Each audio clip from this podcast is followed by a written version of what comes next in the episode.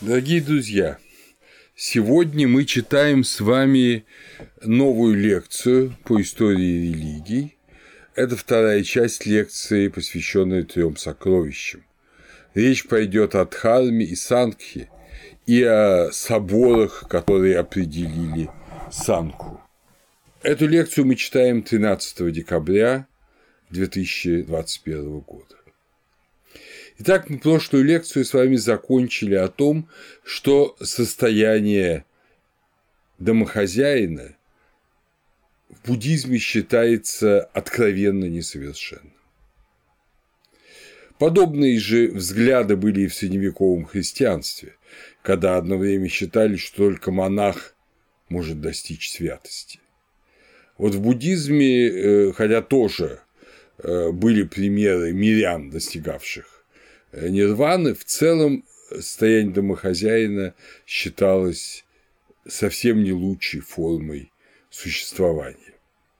В замечательном собрании джаток Арья в переводе Алексея Петровича Баранникова, я считаю, мастерском переводе на русский язык,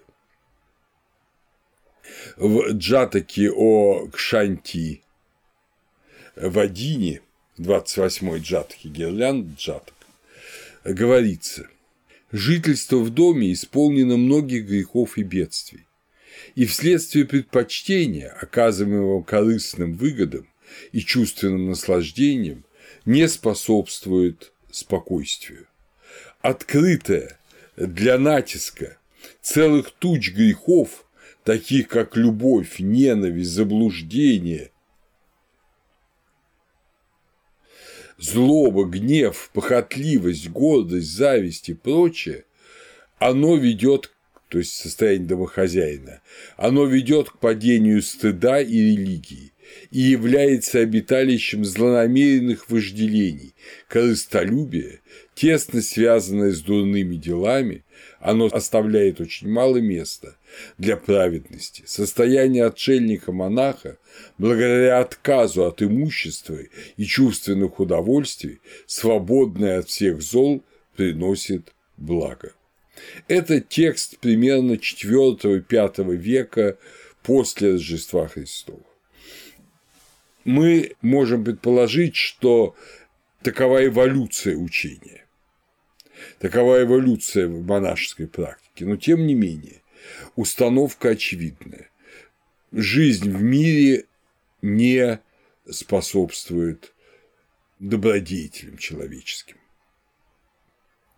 Также и в 18-й джатаке гирлянда джатака бездетном говорится Состояние домохозяина связано со стремлениями, враждебными спокойствию и нравственному поведению поэтому оно не доставляет радости заботящимся о своей душе. И дальше. Не применяй слово «счастье» никогда, когда ты говоришь о жизни в доме. Ведь состояние домохозяина в высшей степени болезненно для богача и бедняка. Для первого оно от тягости имущества охраны, а для второго от усилия приобрести его. Где счастья нет, равно для богача и бедняка, там наслаждение лишь ослепление, и плод его такой же, как и плод греха. А вы помните, дорогие друзья, что плод греха – это плохое рождение, продолжение сансары и еще э, ввержение в различные страдания английский индолог Бэшем, о котором я много рассказывал, пытаясь как-то смягчить вот этот пафос, антимирянский пафос буддизма, он ссылается на известное из Дикха Никаи обращение к Сигали. Это известно к юноше э, Сигали, Мирянину, который спрашивает э, блаженного, как ему строить свою жизнь, он говорит как надо организовать свою жизнь, если ты хочешь оставаться в мире. Это с точки зрения Бэшема аргумент, что состояние домохозяина было тоже приемлемым. Оно действительно было приемлемым, но находилось на более низкой ступени и с очень большим количеством искушений. Тем не менее, посмотрим, что советует благословенный своему другу Мирянину. Так сказал благословенный. Когда господин так сказал, он добавил, то есть Будда, поздний сон, прелюбодеяние, раздражительность, недоброжелательность, порочные товарищи, жадность – эти шесть причин разрушают человека.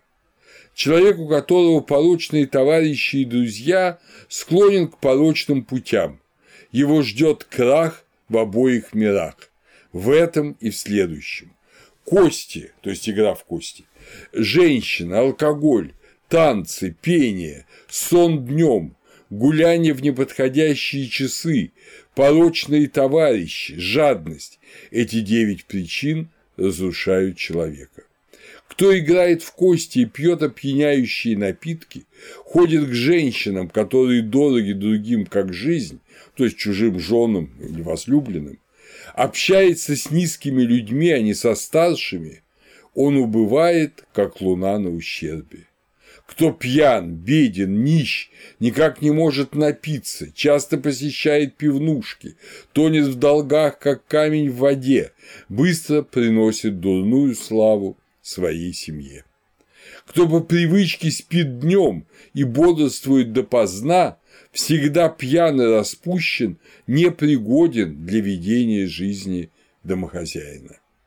Кто говорит, что слишком жарко, слишком холодно, слишком поздно и оставляет дела невыполненными, мимо того проходят хорошие возможности.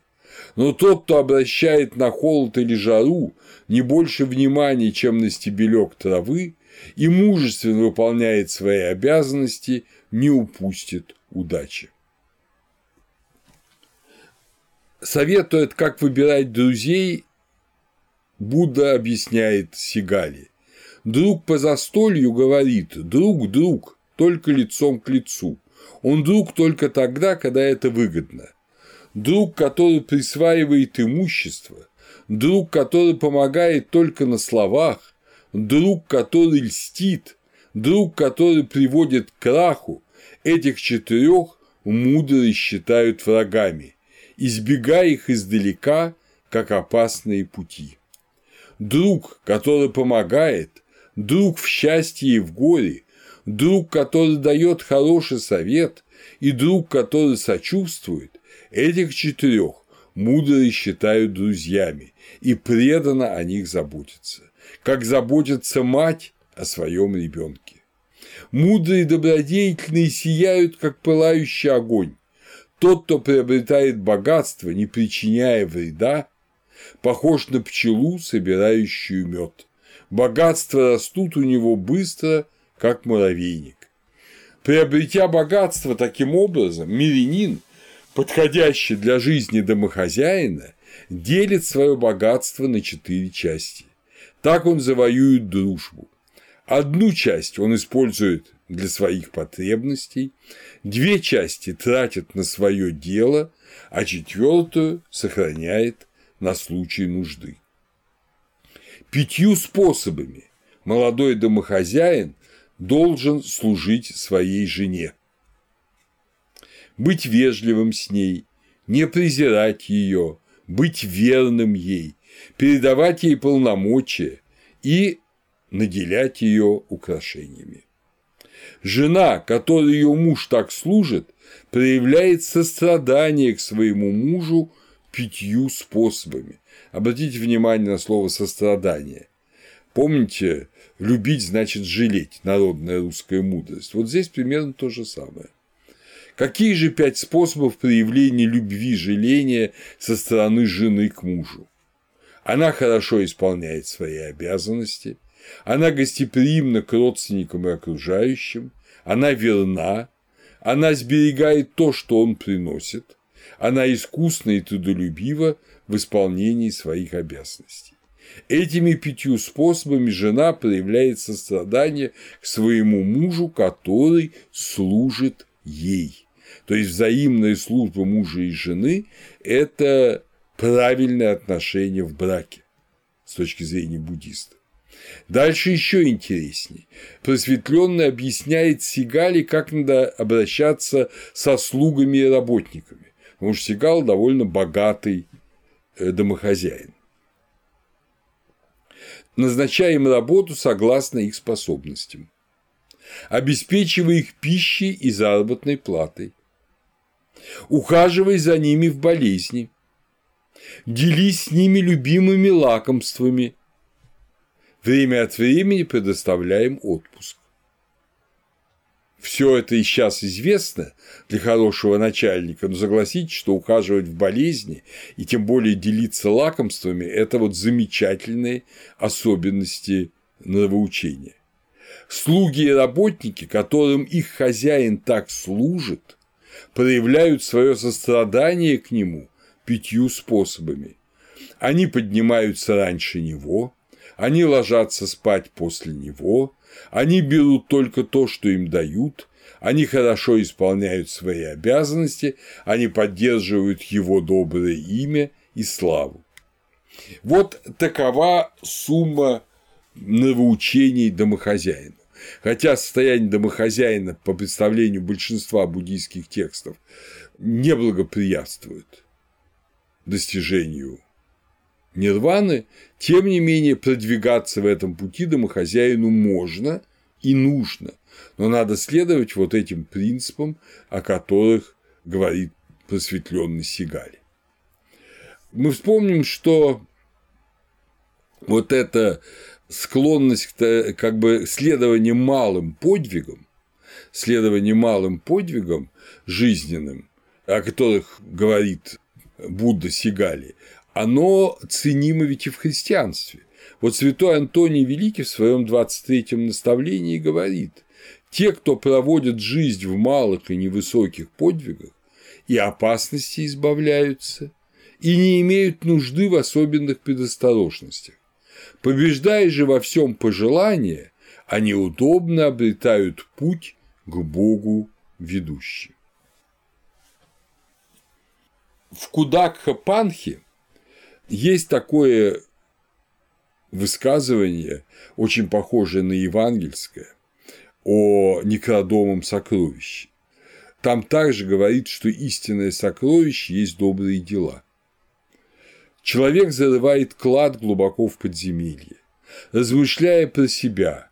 Он пригодится мне в дни нужды моей, либо когда попаду в немилость к царю, либо если меня ограбят, либо когда задолжаю, либо когда не хватит еды, либо же когда начнет преследовать меня неудача, но все его сокровища могут пропасть впустую, ибо он может забыть, где спрятал его, Придут грабители и украдут его. Его враги и даже родные могут похитить клад, если он не следит за ним пристально. Одним лишь состраданием, добротой, воздержанием и самоограничением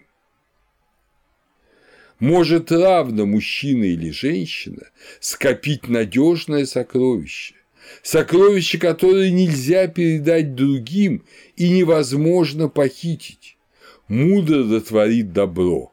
Вот сокровище, которое у него никто не отнимет. Здесь надо сделать маленькую оговорку. Дело в том, что учение Великой Колесницы Махаяна говорит, что сокровище вот добродетели можно передать другим, а учение старцев Тхаравада, мы чуть позже об этом будем говорить, оно как раз утверждает, что сокровище свои добродетели другим передать нельзя, разве что как наставление. А вот плоды сокровища э, нравственного совершенства, они остаются самим человеком. И, наконец, э, опять же, вспомнив гирлянду джаток, а в таком замечательном рассказе о царевиче шибийцев Вишвантаре, это девятая джатка, говорится о том, что все, что человек в благочестии растратил, то есть отдал, повинуясь чувству долга, обязанности давать у него просимое, все это к нему вернется и вернется старицей. Так что домохозяин, даже расточивший все свое сокровище, даже отказавшийся от семьи, детей, он, как и в Евангелии, во множестве получит все это в следующем или в следующем рождении, или вот в том блаженном городе, которым является Нирвана. Но все же самым прямым и простым путем к достижению нирваны является сангха, третье сокровище. Помните, я прибегаю Будде как сокровище, я прибегаю к Дхарме как сокровищу, я прибегаю к Санке как сокровищу. Вот мы говорили, что Дхарму легче исполнять монаху, чем мирянину. А, соответственно, Санха, то есть сообщество монахов, это еще третье сокровище, одно из трех сокровищ буддизма. В Ангутара Никае есть такие замечательные слова, которые вообще говорят о индийском этосе, но в том числе и об этосе монашеском. Царю Кшатрию, на царство помазанному, три места всю жизнь помнится. Где родился, где на царство был помазан, где в битве победил. А монаху три другие места всю жизнь помнится, где постриг принял, где понял истины Арьев, где стал святым. То есть где достиг просветления. Крупнейший религиевед и теолог Фридрих Хайлер, занимавшийся проблемами типологии молитвы, писал Движение по пути спасения начинается с соблюдения моральных заповедей, шила, ну, речь о индийской традиции. Далее к пристальному сосредоточению, самадхи, где достигается спасительное знание, панья, которое неразрывно связано с освобождением, вимутти. Вот такова последовательность движения в санхе. Добробытийность сотхи это высшее качество монаха. И восемь раз она это качество наименовано в Махапаранибана Сутти палийского канона в Дикханикае. В результате вот этой добробытийности Сотхипхава достигается самадхи, а в результате самадхи появляются итхи, чудесные способности. И вы знаете, вот когда читаешь джатаки буддийские, особенно когда в Ваджраяне тибетские описания читаешь, то видишь огромное количество чудес. Но все эти чудеса, если их начать показывать другим, они все оборачиваются против тебя и губят тебя эти чудеса имеют значение только как некие такие опорные точки на твоем пути к нирване. Это, кстати, очень хорошо показал в одном из своих рассказов знаток, конечно, индуизма и буддизма э, Мирчелиада. У него есть такой художественный рассказ, где герой попадает в библиотеку случайно, где находит дневник написанный на санскрите греческими буквами, в котором человек некий описывает свой путь э, вот, к абсолютному просветлению. И там вот эти состояние там левитации, э, ясновидение, видение своих прошлых рождений – это все элементы правильного пути, но они сами по себе никакой ценности другой не имеют, и ни в коем случае нельзя ими гордиться или их выставлять на показ. Вот это итхи, чудесные способности. Поэтому человек, обретая эти способности, он должен быть очень-очень скромен он должен их скрывать, он должен понимать, что это только указания для него, некие ободрения для него, но вовсе не для того, чтобы кичиться перед кем-то. Кто кичится, тот тут же теряет все накопленное благое состояние. В связи с этим очень важен седьмой пункт восьмеричного пути – правильное воспоминание, умение контролировать свои поступки и мысли как бы со стороны. Рассеянность, легкомыслие, недостаток внимания – серьезные грехи. Во время действия надо думать не о наслаждении, а о цели действия. Скажем, когда ты вкушаешь пищу, ты должен, речь идет в первую очередь о монахе, но очень о любом человеке, ты должен думать о том, что вот да, ты с помощью этой еды насыщаешь свое приходящее тело, даешь ему силы для э, дальнейшей деятельности, которую ты ведешь, а не просто гурманствуешь и тешишь свой язык и свою гортань и свое чрево вкусной едой и приятным питьем. Спасение достигается только тогда, когда ты вот безопасно проходишь все эти искушения.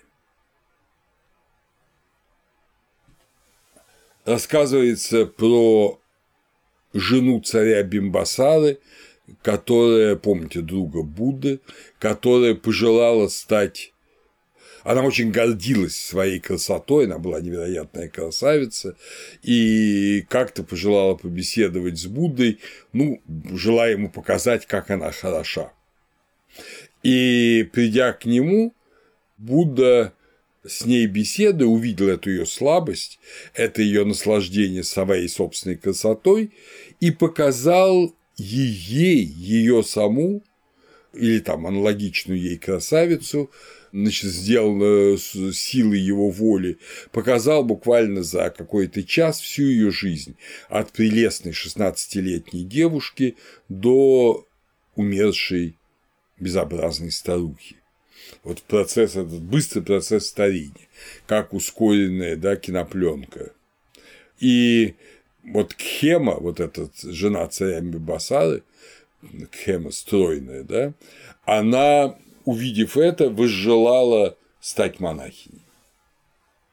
Она поняла всю, ну, если угодно, всю э, относительность своей красоты, своего наслаждения своей красотой и стала Архатой и Бхикуни, одной из самых ярких последовательниц Будды. То есть красота, как и еда, как и все прочие наслаждения, и ум, и умение читать лекции, поверьте, все это само по себе может прельщать. Когда мы понимаем все, весь приходящий характер всех этих ну, как бы достоинств, тогда они перестают быть опасными жена царя Мимбасара не перестала быть прекрасной женщиной, но она осознала всю относительность этой красоты и поэтому стала монахиней. И потому бесстрашны, безбоязненны святые. В святых нет места для страха. Как говорит э, Нагасена в вопросах Мелинды, даже если бы все обитатели ста тысяч миров, все бы вместе с мечами в руках набросились друг на Архата, Архат и то остался бы невозмутим, ибо в нем нет места и возможности для страха. Почему? Потому что мы страшимся, с точки зрения буддийской этики, мы страшимся потерять удовольствие и наслаждение.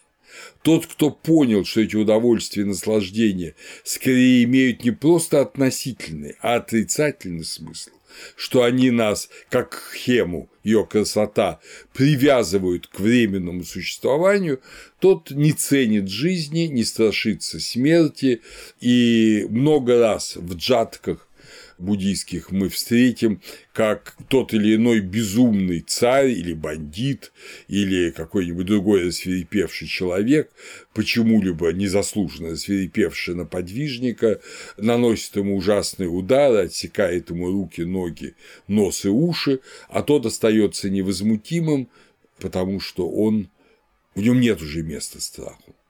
Он понимает, что это относительное тело, вот, которое существует в этой жизни, которое связывает пять груд ощущений, это тело чем быстрее уйдет, тем лучше, по большому счету.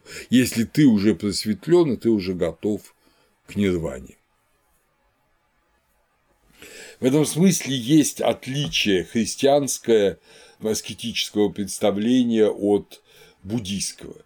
Если буддийский подвижник достиг архатства, достиг э, состояния просветления, то он же ничего не боится. А христианин до последней минуты боится, потому что он помнит всю относительность своей невозмутивости, своей сдержанности, своей победы над грехом.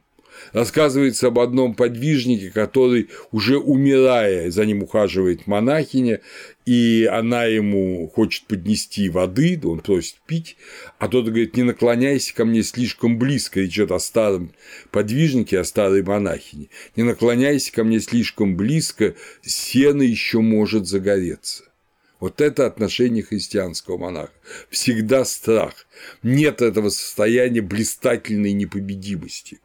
Тот же святой Антоний Великий в 64-м наставлении говорит «Не верь себе, пока находишься в теле, и ничего своего не считай вполне угодным Богу, ибо знай, что трудно человеку до конца сохранить безгрешность». Понимаете, то, что в буддизме есть вот переход, за которым уже безусловная победа, то для христианина всегда неуверенность, всегда страх, всегда чувство своей греховности. Вот здесь есть отличие опыта, которое, я думаю, в конечном счете связано с тем, что буддийская традиция не знает мерила абсолютного божественного блага, об этом Будда предпочитает не говорить, а христианство твердо говорит вслед за древними религиями Запада о Боге как о абсолютном совершенстве, красоте и истине. И сравнивая с ним себя, всегда до последнего вздоха, ну, понятно, чувствую себя несовершенным. При сравнении с самим собой ты можешь быть и совершенен. При сравнении с Богом ты всегда несовершенен. Для буддийского монаха, так же как и для христианского, характерны определенные внешние монашеские формы. Вы знаете, что христианский монах носит черную одежду, наоборот, не бреет бороду, отпускает волосы, а буддийский монах носит оранжевую одежду, бреет голову, бреет, не носит бороды, не носит усов. Но все это отличия относительные, они ровным счетом не имеют никакой абсолютной значимости. Нельзя из них что-то производить, какие-то умозаключения. Это есть лишь отличительные черты. Монашеские отличия ни в христианстве, ни в буддизме ничего не значат сами по себе но они заставляют мирян видеть, что перед ними отрекшийся, а самому отрекшемуся напоминают о его отречении от мира. Правило Санхи не самоцель, но средство спасения от тяготы. Когда цель достигнута, средство можно оставить. Это плод, плод, как э, то, что плывет по воде, да, он нужен на реке, но преодолев реку с его помощью, кто понесет его с собой? Вот так рассуждает Будда. Этот образ дан в Мачхима Никай. Беседуя с Нагасеной, царь Минанда задает вопрос, Разве, говорит, не говорится в буддизме у вас, в вашей, вашей традиции, разве не говорит Будда «встань, не распускайся, будь в еде умерен»? А в другом месте он говорит про себя, Тадхагата, Иной раз я полную до краев миску съедаю, а то съедаю и больше. Инганасена отвечает ему, тому, кто имеет аффекты и не узрел еще истины, следует быть умеренным в еде. Как сверкающий благородный драгоценный самоцвет, государь, по природе чист, не нуждается в очистке, гранении и полировке, вот точно так же Тадхагате, достигшему запредельного в области просветленных, никакие поступки и действия не могут уже быть препятствием. То есть важно перейти эту грань. Когда ты ее перешел, уже ты ешь или не ешь, ты спишь или не спишь, ты уже просветленный, ты действуешь так в силу потребностей своего тела, но цели ты уже достиг, реку ты на этом плоту аскезы уже переплыл. Монахом может быть любой человек, любой касты, но те, кто зависимы от другого – воин, раб, семьянин и жена семьянина – должник должны получить разрешение от того, от кого они зависят. Послушником можно быть с 8 лет. Монахом после длительной учебы э, становятся обычно люди старше 20 лет. При вступлении в монашество произносятся три сокровища и даются 10 обетов. В некоторых странах, например, в Бирме, в Таиланде, каждый юноша на несколько месяцев становится монахом. Считается, что хорошо стать монахом до призыва в армию в тех странах, когда, где существует призыв. Но общину можно покидать, и если ты решил жениться, ты, например, можешь легко уйти, стать семьянином, а потом, родив детей, вырастив их, опять вернуться в монастырь. Это все вполне дозволяется. Настоятель избирается всеми монахами обители. Обителью руководит совет старейших монахов. Важные дела решает общее собрание. Соблазны этого мира могут весьма мешать монахам. Например, в Ангутара Никая есть такой рассказ. Однажды блаженный странствовал по Кашале вместе с большой общиной монахов и увидел блаженный по пути по дороге в некоем месте большой костер, горящий, палящий, полыхающий. Увидев его, он сошел с дороги и уселся под каким-то деревом на приготовленном сидении а усевшись, блаженно спросил монахов. «Видите вы, монахи, этот большой костер, горячий, горящий, палящий, полыхающий?» «Да, почтенный. Как вы полагаете, монахи, что лучше, этот ли большой костер, горящий, палящий, полыхающий, обнять и сесть с ним рядом, лечь рядом, или же кшатрийскую девицу, или брахманскую девицу, или вайшийскую девицу, мягкую, с нежными руками и ногами, обнять и сесть с нее рядом, лечь рядом. Лучше уж почтенный, кшастрийскую девицу, или брахманскую девицу, или вайшийскую девицу мягкую, с нежными руками и ногами обнять и сесть с нею рядом, лечь рядом ведь больно будет почтенный, если этот большой костер горящий, палящий, полыхающий, обнять и сесть с ним рядом, лечь рядом. Возвещаю вам, монахи, объявляю вам, монахи, лучше это будет злонравному, греховному, грязному и испорченному в поведении, тайно дела устраивающему, не шраману, подделывающемуся под шрамана, не следующему брахманскому житию, подделывающемуся под брахманское житие, изнутри прогнившему, липкому, никудышнему человеку, лучше ему будет, если он этот большой костер, горящий, палящий, полыхающий, обнимет и сядет с ним рядом, ляжет рядом. Почему это так?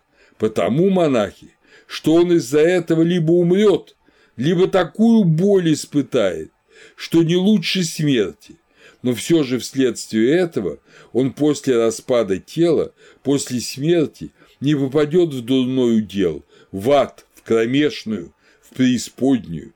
Если же о монахе, злонравный, греховный, грязный, никудышний человек к шатрийскую девицу обнимет и сядет с нею рядом, ляжет рядом, то долго ему у монахи будет и плохо, и тяжко, и после распада тела, после смерти он попадет в дурной удел, в ад, в кромешную, в преисподнюю. Так сказал блаженный. И когда произносилось это разъяснение, примерно у 60 монахов горлом пошла горячая кровь.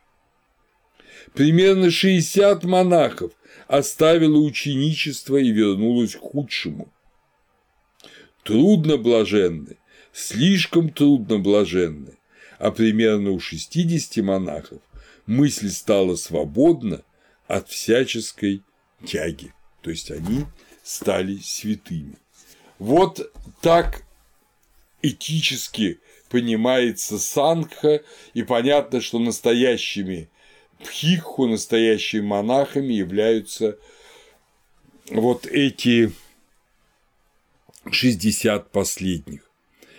Как говорится в Самюкте Никае, надо ощущать вкус, но не испытывать страсти к нему.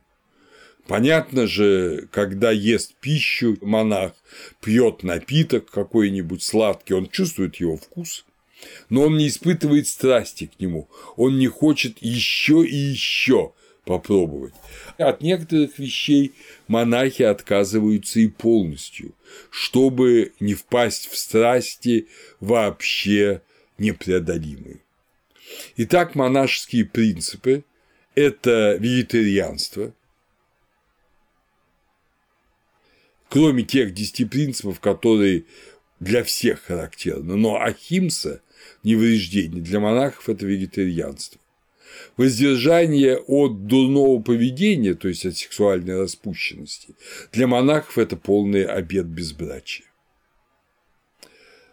Воздержание от излишеств в алкоголе, пятый да, пункт, полный отказ от алкоголя, никакого алкоголя вообще. Шестое воздержание от излишеств пищи, отказ от твердой пищи после полудня. Пить можно, в жарком климате это необходимо, а твердую пищу последний раз вкушать не позже полудня. В Тибете есть разрешение на вечернюю еду, но это считается лекарством. Десятый пункт – отказ от э, сребролюбия – это полный отказ от золота и серебра, то есть э, отказ от денег. Деньги держать монаху нельзя. Вместо золота и серебра восемь необходимых вещей только он может иметь. Три накидки, рубашку, чашу для подаяний, из которой он ест, иголка и тряпочка. Тряпочка, которой процеживается вода все прочее имущество монастыря. Монахи сами не производят пищу, потому что производство пищи, ну, в традиционном обществе это что? Это в первую очередь земледелие, и это, естественно, распашка земли, это гибель земляных червей, каких-то других земляных существ, это нарушает первый принцип Ахимсу. Поэтому монахи сами не производят пищу, но с утра они просят подаяния. В буддийских монастырях нет обета послушания. Но монахи избирают себе наставников ради того, чтобы достичь нирваны. Они не дают обет, что они будут делать все, что этот наставник им говорит. Они будут делать то, что они сами считают нужным. В чем надо слушаться наставника? Сам Будда, как вы помните, менял наставников приходил к одному, Калами, потом к другому, потом к третьему. Вот, собственно говоря, буддийские монахи могут также менять наставников. Надо заметить, что каждый монастырь вполне автономен. Он сам управляется собранием монахов, которые в новых монахов принимает тоже собрание монахов, и над ним нет никакой более высокой власти. Главное занятие в монастыре – это изучение священных текстов и религиозные упражнения, медитация, созерцание. Также монастырь должен быть безупречно чистым, аккуратным, поэтому уборка келий, храма, территории монастыря, ну и обучение монахов и мирян от простой грамоты до высоких принципов Брахма-Вихары, о которых мы с вами уже говорили. В Воловийской сутре рассказывается о вот этих принципах монашества – я попробую э, вам прочесть об этом. Так я слышал. Однажды блаженно находился в Алаве, в жилище алавийского Якши. И вот алавийский Якша подошел к блаженному и, подойдя, сказал блаженному «Выйди, подвижник». «Хорошо, любезный». И блаженный вышел. «Войди, подвижник». «Хорошо, любезный». И блаженный вошел. И опять, и в третий раз Якша сказал так же, и в четвертый раз. Алавийский Якша сказал блаженному, выйди, подвижник. Э, нет, любезный, я не выйду, что хочешь, то и делай. Вопрос тебе задам, подвижник. Коли не ответишь мне, я с ума тебя сведу, или сердце тебе разорву, или за ноги ухвачу и за гангу закину. Не знаю я, любезный, ни на земле, ни на небе, ни у Мары, ни у Брахмы, ни в народе шраманском и брахманском, отвечает блаженный, в божеском и человеческом никого, кто смог бы меня с ума свести, или сердце мне разорвать, или за ноги ухватить и за гангу закинуть. Ну да спрашивай, любезный, что тебе надобно. И вот Алавийский Якша сказал блаженному стихами. Видите, как даже нечисти то говорит стихами. Что для человека главное богатство? Следуя чему обретет он счастье? Что, скажи на свете, всех нектаров слаще, и кого зовут лучше всех живущим? Вера – человека главное богатство. Исполняет дхарму, обретет он счастье. Истина на свете всех нектаров слаще. Мудрого зовут лучше всех живущим. Как перебраться через реку, спрашивает опять Якша. Как перебраться через море? Как превозмочь свои страдания? Как самому себя очистить? Преодолеешь реку верою, преодолеешь море рвением, страдания превозможешь мужеством, очистишься своей мудростью. Как научаются быть мудрым, как разживаются богатством, как добиваются почета, как привязать к себе друзей, оставив мир, уйдя в иной, кто не горюет после смерти? Отвечает блаженный, учений святых, кто верует, к упокоению ведущие, и наставлению, кто внемлет, тот научается быть мудрым. Впрягаясь в дело сноровитый, упорный, обретет богатство. Почета ты добьешься истиной, друзей к себе привяжешь щедростью. Кто дом свой держит крепко, верит, такой четверкую отмечен. Решимость, щедрость, правда, дхарма тот не горюет после смерти. А если хочешь, то расспрашивай всех прочих шраманов и брахманов, что лучше самообладание, терпение, щедрости и истины. И Якша отвечает, к чему теперь расспрашивать всех шраманов и брахманов? Понятно ныне стало мне, что ценится в грядущей жизни. На счастье мне остановился в моей олаве просветленный. Понятно ныне стало мне, кому быть щедрым не напрасно. По деревням, по городам я отправляюсь в странствие, прославлю просветленного и дхарму его праведную. Вот таково учение Санхи.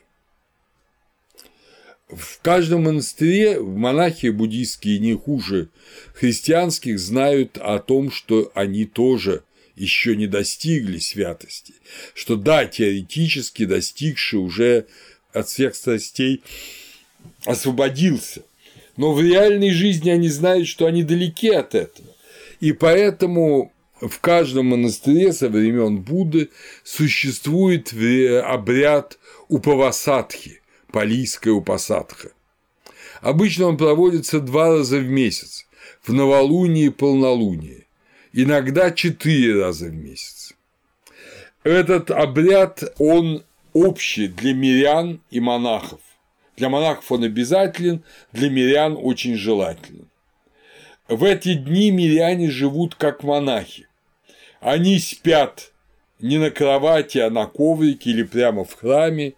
Они приносят еду в монастыри и едят только до полудня, но после монахов. Часто они тоже в это время соблюдают принцип вегетарианства. Потом в монастыре закрываются ворота для всех внешних и зачитывается длинный список грехов протимокша. Чтение продолжается от 30 до 60 минут. Протимокш – это уже не 10, а 220 запретов. После этого каждый монах открывает свои грехи публично за прошедшие с предыдущей упасадхи время. Серьезные проступки выносятся на решение старших монахов, которые решают, наложить ли на совершившего проступок епитимию или просто исключить из общины. В конце у посадки допускают в монастырь мирян, открывают ворота и произносят проповедь. Женские монастыри теперь имеют только в Аджраяне. Там участие женщин в монашеских медитациях имеет некоторый особый смысл, о чем я буду говорить позже. Но вообще они разрешены повсюду. Правила и одежды те же. В других странах пхикуни, то есть монахини, живут близ мужских монастырей, но своих отдельных монастырей не создают. Очень характерно, и нам надо с вами понимать, отношение к богам. Богов не отрицают, но, по сути говоря, их не считают богами в нашем смысле слова. На них обычно не обращают никакого внимания. Это более сильные существа, то есть как бы часть, ну если угодно, фауны, часть э, мироздания, которые твердо идущему по срединному пути не могут ни повредить, ни помочь, или могут лишь немного помочь.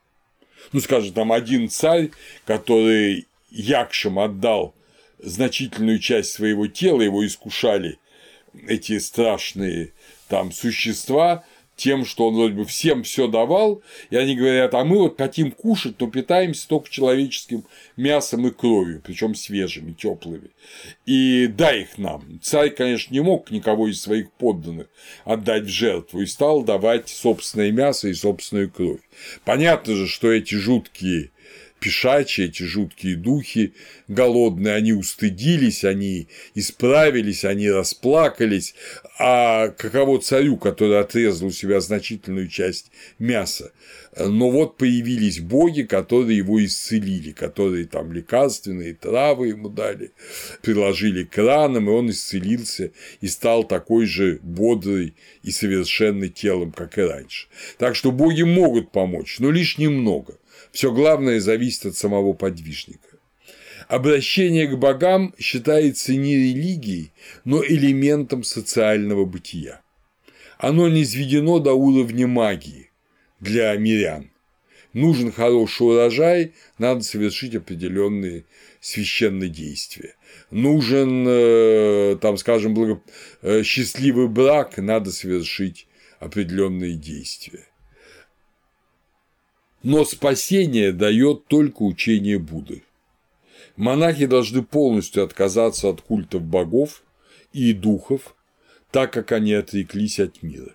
Миряне должны отказаться от кровавых жертв в своих отношениях с богами и духами. Спрошено, что надо делать, чтобы общество процветало, Будда учил. Надо проводить регулярные общие народные собрания, достигать при этом единодушия в принятии решений, хранить верность старым законам, проявлять почтение к прошлому и быть справедливым, охранять частные и общественные святыни всех религий, совершать традиционные ритуалы, жертвы и подношения. Скажем, в Таиланде до сих пор, как вы помните, в Таиланде королевская власть, но ритуалы при коронации монарха совершают не буддийские монахи, а брахманы, потому что это старинный индуистский ритуал посвящения Раджи. Так было в добуддийское время, и это не отменилось буддизмом, но сохраняется. Законы должны сохраняться, если они не противоречат вот этим основным принципам буддизма. Тот же Ажвагоша приводит слова Будды в Буддачарите в 13 главе «Пока закон нарушен, человеку нет защиты, око мудрости не зрит». То есть там, где нарушается закон, там теряется мудрость. Надо соблюдать закон, и тогда легче идти путем спасения и для буддистов. Именно чтобы определить законы санхи, законы буддийского сообщества, в буддизме собираются, буддисты собирают, собирали особые соборы, вселенские соборы. Вот вы знаете, что православие чтит семь вселенских соборов. В католицизме соборов вселенских намного больше. Второй Ватиканский, последний прошел совсем недавно, в 60-е годы XX века. Что касается буддийских соборов, то всеми признаются три собора. Первый собор прошел в столице Магадхи, государства Магадха, Раджагрихи, через три месяца после пары Нирвана Будды. Я рассказываю традиционную версию. Ученые, естественно, подвергают сомнению эти древние соборы. То есть, соответственно, он прошел или в 499-98 годах до Рождества Христова, или, если считать долгую традицию, в 543-542 годах до Рождества Христова. Этот собор называется Панчасатика, собор 500 архатов, собор 500. Действительно, в нем участвовало 500 просветленных под покровительством царя Аджата Сатру, сына известного вам царя Бимбасары, друга Будды. Для этого Аджата Сатру воздвиг специальный дворец. Подробные сведения об этом соборе в сути Панча Сатика 500 архатов в Хахандхаке, второй части вина и Питаки. Собор созвал Маха Кашьяпа, Брахман, первый патриарх Санхи после паранирваны Будды. Его житие характерно тем, что он с женой жил как брат с сестрой. Его хотели, когда женить, а он не хотел жениться, хотел стать монахом, он выдвинул неосуществимое условие. Он сказал, что я хочу жениться только на самой красивой девушке вот в мире и описал ее качество. С большим трудом в стране Мадда его родители нашли некую Пхадду, прекрасную девушку, которая соответствовала всем этим принципам. И когда он это узнал, он ей написал письмо, что он просит ее не выходить за него замуж, потому что он решит стать монахом. А Мадда, будучи не только прекрасной, но и умной, оказывается, написала такое же письмо ему, что вот она не хотела бы выйти за него замуж, потому что она хочет стать подвижницей.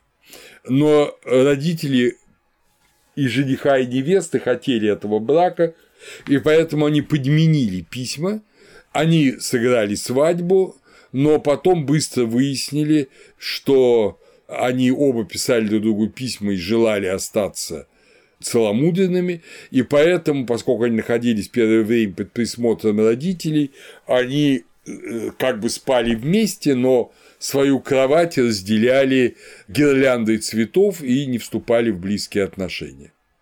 В конце концов, они оба после смерти родителей стали подвижниками, и э, Маха Кашьяпа стал таким очень близким к Будде, его последователям, и о них очень часто изображают санандой по левую и правую сторону Будды. Говорят, что окончательно Маха Кашьяпа и его жена решили стать монахами, когда, наблюдая за работой своих крестьян, Кашьяпа увидел, что, взрыхляя почву плугом, выворачивают червей из земли, и этих червей поедают птицы. А его жена Пхадда она э, наблюдала, что она положила с прислужницами сушиться кунжут, и на него, э, он же издает аромат при сушке, на него слетаются насекомые, которые тоже пожирают птицы. И они, они оба поняли, что они являются причиной гибели живых существ, и поэтому решили прекратить быть мирянами, даже воздерживаясь от личных, от интимных отношений, и уйти оба в аскетическую жизнь. Бхади приписывают строку короткое стихотворение в Тхеригатха.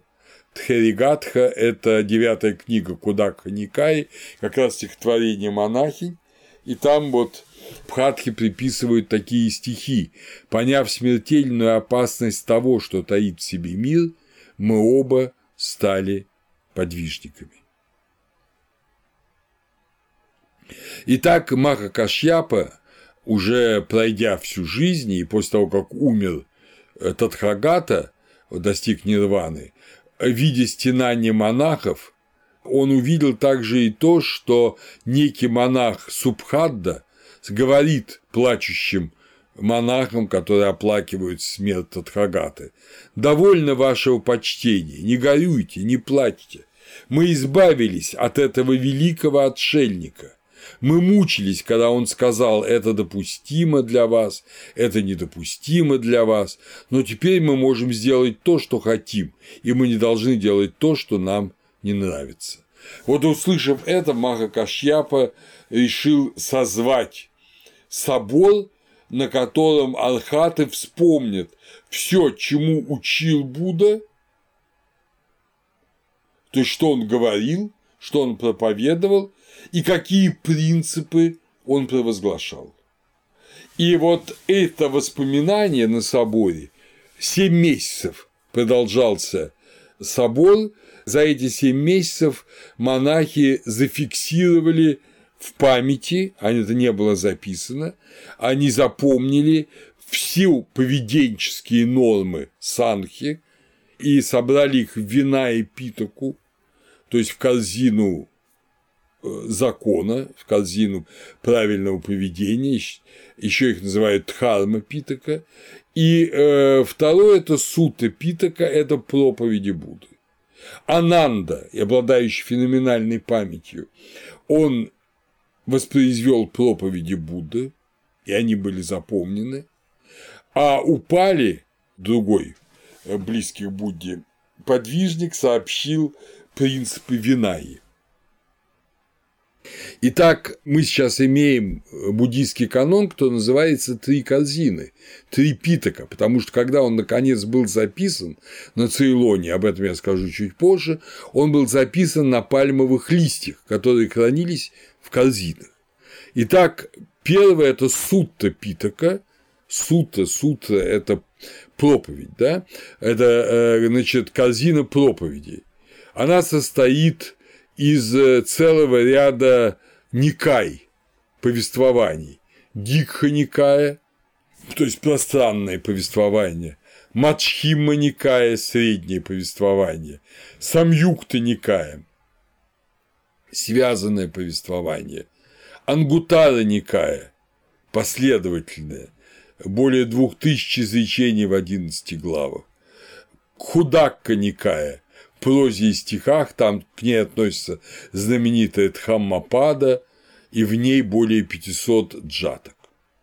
Виная Питака, то есть корзина закона, корзина вот установлений, состоит из Сутта Випханги, Кандаки и Паривари из трех частей.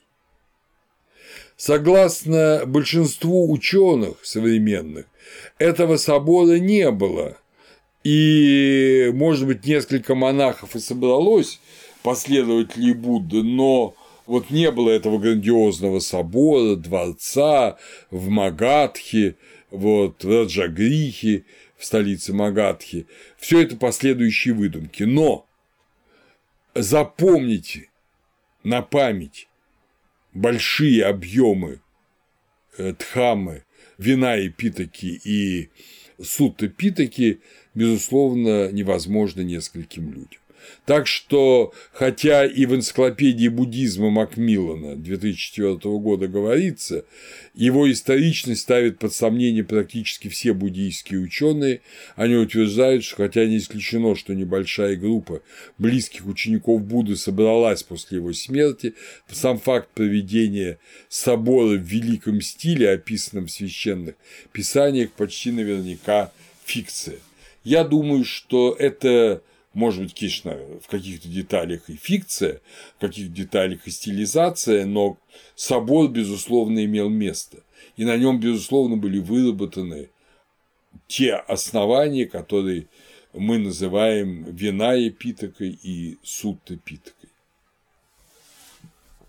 Второй собор был в Вайшале через 100 или через 110 лет после смерти Будды, то есть примерно в 383 году до Рождества Христова при царе Колосоке.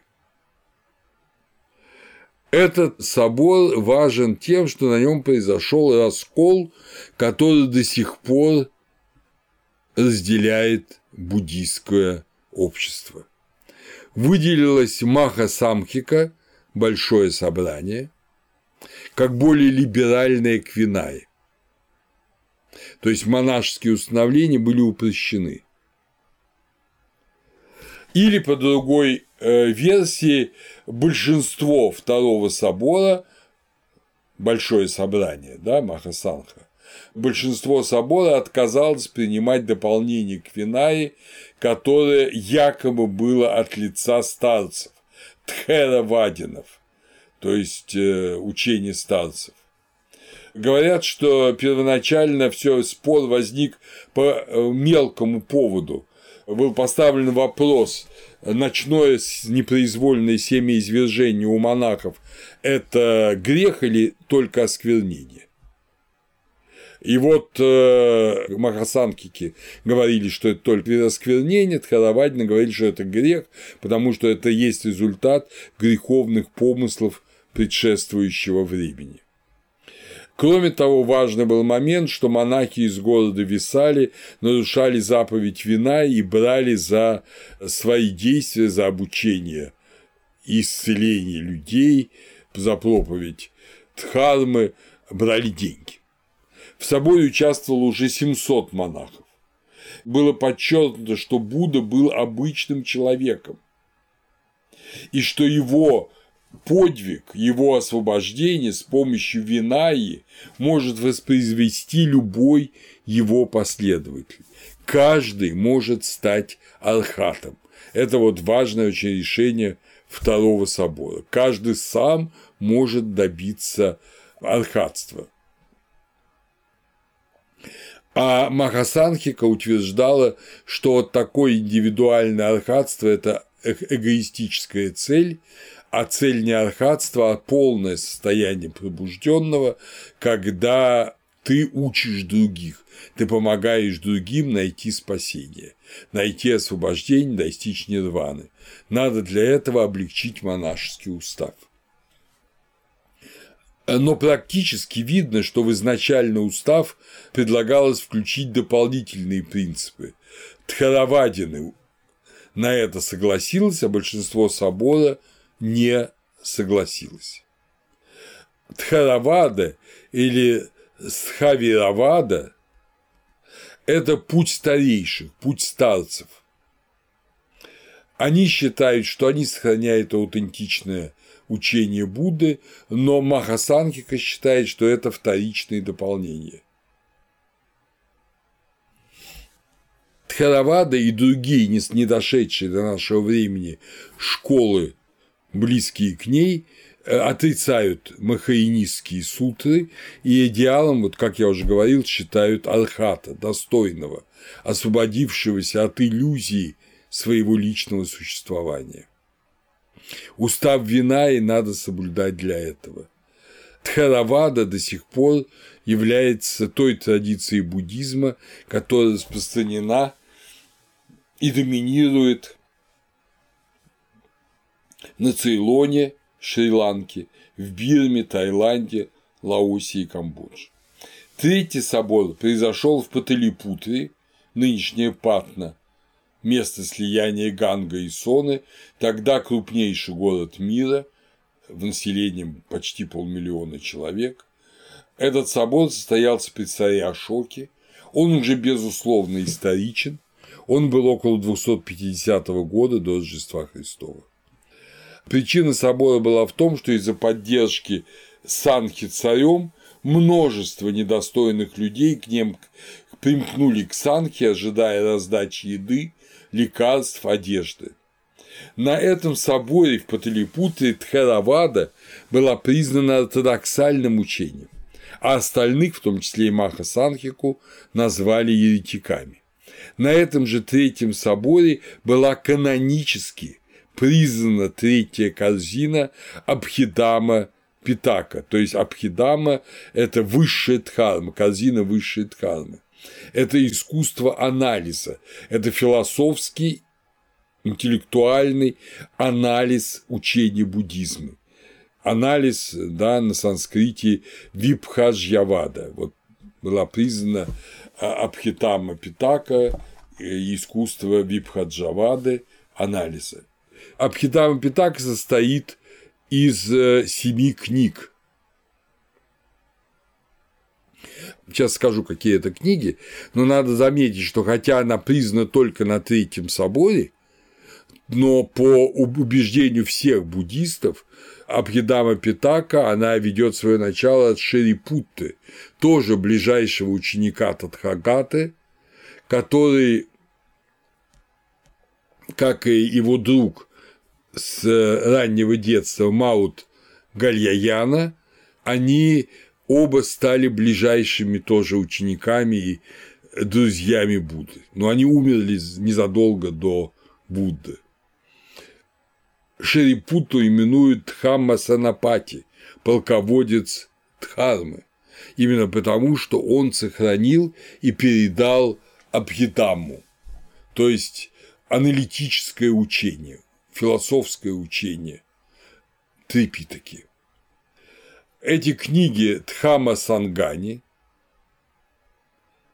Випханга, Дхатукатка, Пагалапаньятти, Катхаватху, Ямаха и Патхана. Вот это книги Абхитаммы. Абхитамма Питака очень популярна до сего дня. Она читается на праздниках жизненного цикла. Ее списки находятся в большинстве монастырей Таиланда и Шри-Ланки. Собор провел брат Ашоки, монах-подвижник Могалипутта Тисса. В соборе участвовало тысяча монахов. Именно Третий собор послал проповедников во весь мир проповедовать буддизм. И надо сказать, что о проповеди буддизма у нас есть свидетельство в Греции. Вот что пишет в своей замечательной книге ранний христианский автор Климент Александрийский в Строматах, в первой книге Стромат. это второй век после Рождества Христова, мы видим, что буддизм известен в античном мире, в греко-римском мире. Вот что пишет Климент. Итак, философия, подобно драгоценному камню, издавна сияла у варваров. Позднее проникла она и в Элладу. В Египте носителями ее были прорицатели, в Ассирии – халдеи, в Галлии – друиды, в Бактрии – саманеи, возможно, шраманы, сарманеи – бактрон. У кельтов были свои философы, а в Персии – маги. Эти последние возвестили рождение Спасителя прежде всех и прибыли в Иерусалим, следуя за звездой. В Индии занимались философией гимнософисты, то есть голые мудрецы, возможно, это джайны. Были философы и в других землях. Среди этих последних различаются два рода. Одни называются шараманы, сарманы, а другие – брахманы, брафманы. Некоторые из сарман избрали лесное жительство. Такие ни в городах не живут, ни крова не имеют, одеваются в древесную кору, питаются желудями и плодами, воду же пьют из пригоршней. Ни брака они не знают, ни деторождения, подобно нынешним энкратитам. Во времена Климента Александрийского энкратита – это крайние такие аскеты, которые, в общем, осуждались тогдашней церковью, как правило. Из индийцев некоторые следуют заповедям Будды, которому за выдающиеся его добродетели воздают божеские почести. Так что своей цели Третий собор достиг проповедь буддизма от Японии до Испании и Британии была распространена. А четвертый собор уже был раздвоенный.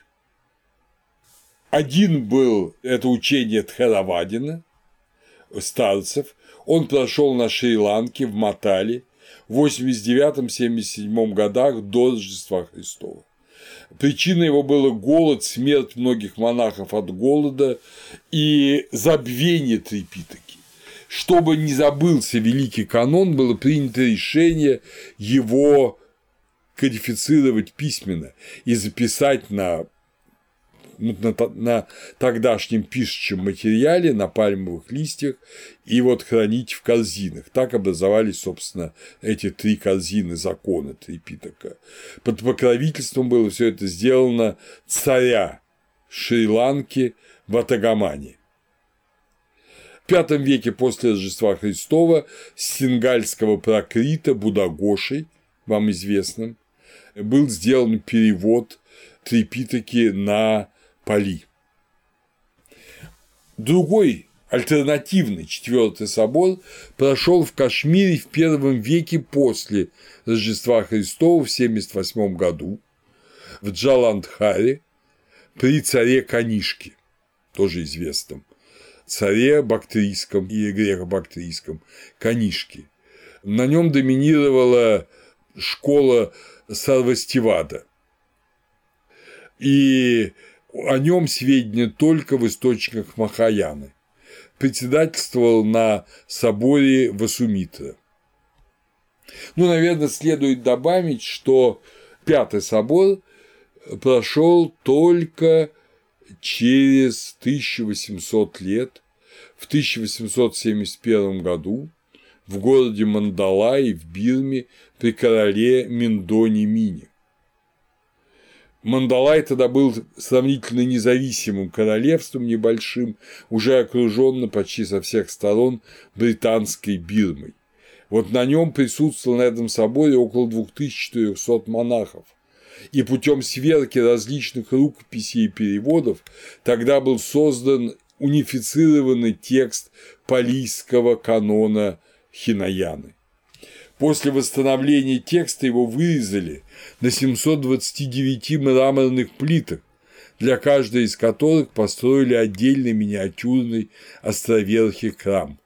Так появился знаменитый храмовый комплекс Куто-до Пайе своеобразный городок-библиотека, хранилище канона, почитаемое сейчас большинством буддистов мира. Тхаравада претендует на то, что она сохранила изначальное учение Тадхагаты, но Махаяна говорит, что это вторичное учение, а первичное учение Будды было ближе к Махаяне. Об этом, обо всем, дорогие друзья, мы с вами уже будем говорить на следующей лекции.